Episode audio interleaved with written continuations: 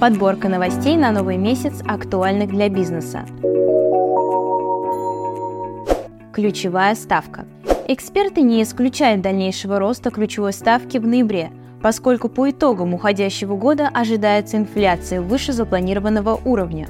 Кроме того, по мнению отдельных экономистов, недавно принятые меры по возврату экспортной валютной выручки в стране не приведут к желаемому результату в ближайшей перспективе. Также коммерческие банки продолжают наращивать заимствования у Центробанка, что является косвенным, но очень важным сигналом о том, что банкиры готовятся к росту ключевой ставки. Если ставка будет расти и дальше, о кредитовании на развитие бизнеса можно будет забыть.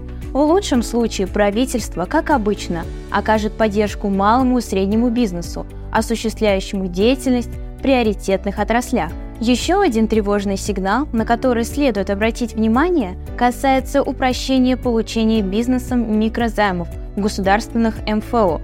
Напомним, что к середине октября предпринимателей малого и среднего бизнеса появилась возможность оформлять такие микрозаймы в режиме онлайн по сокращенному и единому пакету документов – на наш взгляд, это свидетельствует о том, что получить кредит на развитие бизнеса на приемлемых условиях в коммерческих банках будет непросто. Промышленная ипотека. В срок до 14 ноября Минфин и Минпромторг должны принимать решение по вопросу продления промышленной ипотеки. Соответствующее поручение было давно председателем правительства Михаилом Мишустиным еще в сентябре этого года.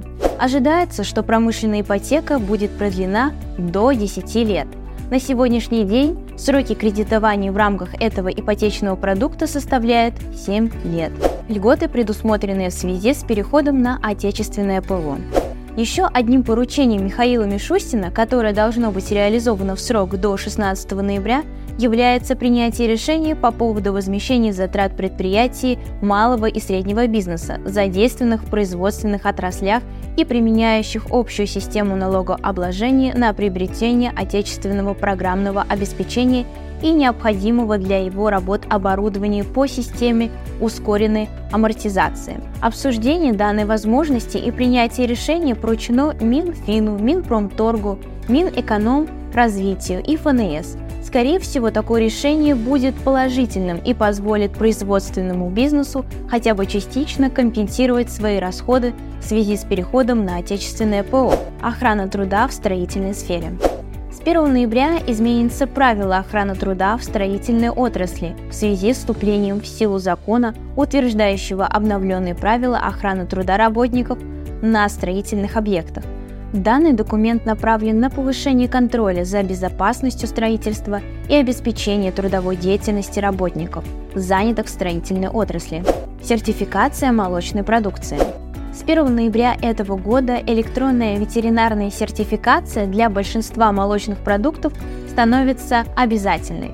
Перечень продуктов, подлежащих обязательной ветеринарной сертификации, в том числе вошли молоко, кефир, творог, сливки, йогурты, молочные сыры, мороженое, за исключением фруктового льда. Как утверждают чиновники, обязательная электронная ветеринарная сертификация не приведет к росту цен на молочную продукцию. Однако в это верится с трудом. Кроме того, на первоначальном этапе возможны типичные проблемы, связанные с адаптацией предпринимателей к новым требованиям. Технические сбои, задержки поставок, и другие проблемы с логистикой. На сегодня это все. Подписывайтесь на наш канал, ставьте лайки и ждите новые интересные видео. До встречи!